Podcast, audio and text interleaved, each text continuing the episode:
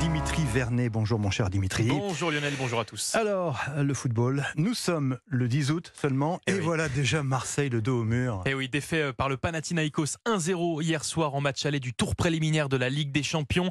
L'OM voit déjà la Coupe d'Europe s'éloigner en dessous dans tous les compartiments du jeu. Face aux Grecs et réduit à 10 à l'heure de jeu, les Marseillais se sont logiquement inclinés et se retrouvent désormais dans une situation périlleuse, condamnés à la victoire au match retour s'ils souhaitent continuer les phases de qualification à la Ligue des Champions.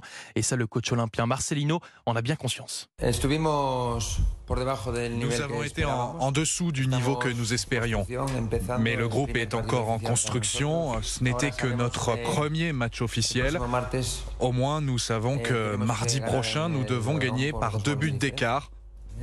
Il faudra la, la force des joueurs et l'aide de nos supporters. L'entraîneur marseillais Marcelino, en conférence de presse qui, vous l'avez entendu, euh, motive déjà ses troupes, ses supporters pour le match retour euh, mardi prochain au Vélodrome.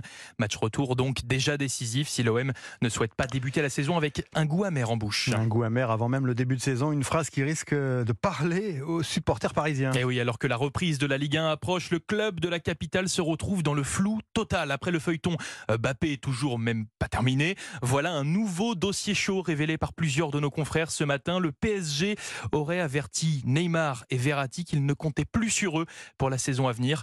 Décision ouvrant la voie à un départ des deux joueurs dès cet été. Tennis maintenant et des nouvelles de nos mousquetaires. Euh, Gaël Monfils qui, à 36 ans, semble encore avoir des jambes. quand Et même, oui, hein. désormais classé 276e joueur mondial, la Monf, comme on le surnomme, vient de se payer le grec numéro 4 mondial, Stefanos Ouais. Tsitsipas, 6-4, 6-3, un exploit qu'il a réalisé hier au, au Masters 1000 de Toronto, lui permettant d'accéder au huitième de finale du tournoi canadien.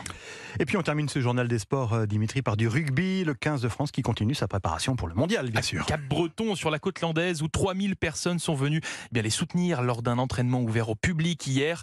À un mois de la Coupe du Monde, les joueurs tricolores se rendent bien compte de l'effervescence qui monte autour d'eux. Constat fait par le deuxième ligne et cadre des Bleus Thibaut Flamand au micro de nos confrères de Canal+.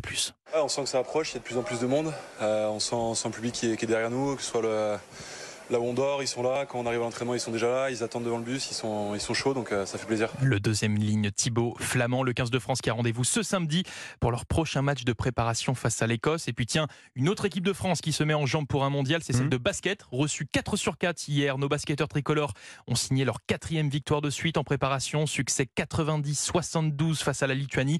De bon augure à 15 jours de la Coupe du Monde. Ouais, on croise les doigts, effectivement. doigts. Merci Dimitri Vernet, à tout à l'heure.